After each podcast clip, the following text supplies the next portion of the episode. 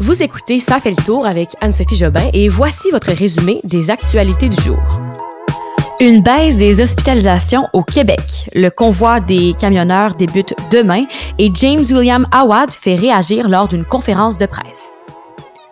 Bon jeudi tout le monde, bienvenue à ceux qui se joignent à nous, ce podcast d'actualité. Merci d'être là et voici votre résumé des actualités d'aujourd'hui, le jeudi 27 janvier. On y va avec une première nouvelle. Euh, oui, on parle encore de la COVID-19, mais au moins on parle de positifs encore liés à la pandémie. C'est la première fois depuis le début de la vague Omicron qu'au Québec, on rapporte une baisse du nombre des, hospitalisations en une semaine. Alors, euh, youpi, on est content. Donc, le nombre d'hospitalisations recensées dans la semaine du 15 au 21 janvier, la semaine dernière, a diminué de 23% par rapport à la semaine d'avant. Par contre, le pourcentage des personnes hospitalisées qui se rendent aux soins reste stable. C'est 11% des gens pour le moment. Et une autre bonne nouvelle, d'ici deux semaines, l'Institut national d'excellence en santé et en services sociaux prédit une baisse continue du nombre d'hospitalisations quotidiennes pour atteindre 170 par jour. Alors, si ça continue de descendre, on aura probablement encore plus d'assouplissement et on va se déconfiner. Aussi, il y avait un point de presse de la santé publique aujourd'hui, là, donc sans François Legault, vraiment le docteur Luc Boileau, directeur national de la santé publique par intérim, qui était euh, sans François Legault. C'est, rare que ça arrive, qu'il fait un point de presse indépendant. Petit mot là-dessus, il a donc bel et bien confirmé euh, cette baisse des hospitalisations pour ensuite parler de ce sous-variant de Micron, le petit frère de Micron dont je vous parlais hier. Il s'est montré rassurant en disant que si on progresse tous ensemble vers la vaccination, les plans de déconfinement devraient pas être trop bouleversés par euh, ce nouveau variant. Et à propos du déconfinement, là, il a dit que les assouplissements se feraient une semaine à la fois. Le convoi des camionneurs ou le convoi de la liberté dont je vous parle et dont on entend beaucoup parler depuis le début de la semaine se trace de plus en plus. Je vous rappelle que dans les derniers jours, là, il y a plusieurs milliers de camionneurs de l'ouest à l'est du Canada qui dénoncent d'être soumis à la vaccination obligatoire contre la COVID-19. Ils ont donc décidé de se rendre à Ottawa samedi afin de manifester leur mécontentement. Alors, ceux qui partent du Québec pour se rendre à Ottawa, euh, ils comptent partir demain matin de plusieurs postes frontaliers partout au Québec. Et selon le Toronto Star, la longueur du convoi a déjà atteint une vingtaine de kilomètres euh, près de près d'Ottawa et ils comptent bloquer les alentours du Parlement à Ottawa. Bon, ça inquiète plusieurs, ce convoi-là. Est-ce qu'ils seront nombreux? Probablement. La ministre des Affaires étrangères, Mélanie Joly, a dit ne pas vouloir un 6 janvier canadien. Elle faisait référence, en fait, aux événements là, du Capitole le 6 janvier 2021 à Washington. C'est ce qu'elle disait hier sur les ondes de LCN. Mais lorsqu'on va sur la page Facebook d'une des organisatrices du convoi, Joanie Pelcha, elle, elle mentionne que ça va être une manifestation pacifique à suivre. Demain, je pourrais vous en dire plus et le portrait de la manifestation sera plus clair dès samedi. James William Awad, qu'on connaît très bien, l'organisateur du voyage d'influenceurs à bord d'un avion de Sunwing, s'est adressé aux médias à 11 heures ce matin. C'était lors d'une conférence de presse que je vous dirais qui n'était pas très classique. Hein?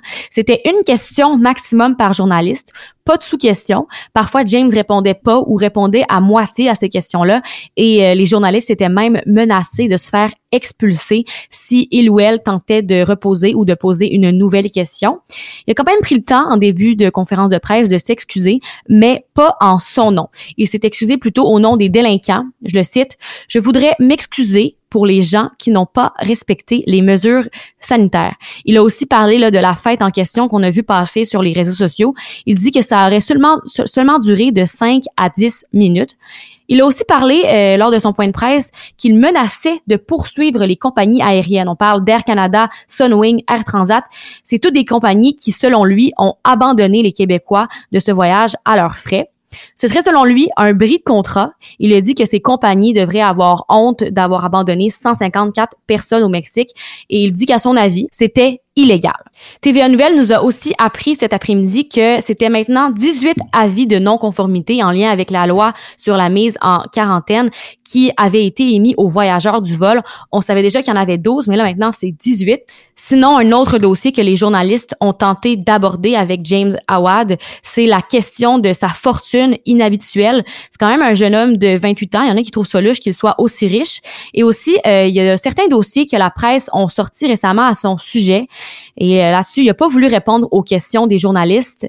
Mais euh, ce que la presse nous apprenait là hier, c'est que la Banque Royale avait fermé les comptes de son entreprise AstroFit Gym, ainsi que les comptes personnels de la directrice de l'entreprise. La banque aurait expliqué à cette directrice-là qu'à la suite d'une enquête, l'institution financière ne voulait plus faire affaire avec aucun des associés de James William Awad.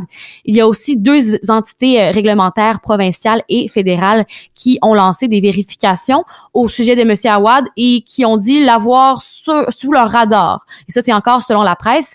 Si vous voulez lire plus d'événements douteux qui remettent en question les euh, activités financières de James, l'article de la presse est dans la description du podcast.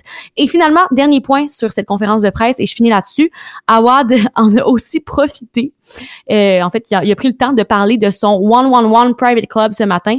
Il dit que des nouveaux membres pourront joindre le club s'ils le désirent. Vous rappelez-vous lors de la première vague de la pandémie en mars 2020, lorsque tout le monde qui travaillait pas, autant un jeune de 16 ans qu'une mère de famille avec cinq enfants, recevait un chèque de 2000 dollars par le gouvernement s'ils en faisaient la demande? C'est pas si loin, mais je suis sûre que tout le monde s'en rappelle, la fameuse PCU qui euh, a soutenu les Canadiens, 8,9 millions quand même de Canadiens entre le 15 mars et le 3 octobre 2020. On se rappelle que c'était très facile d'y avoir accès.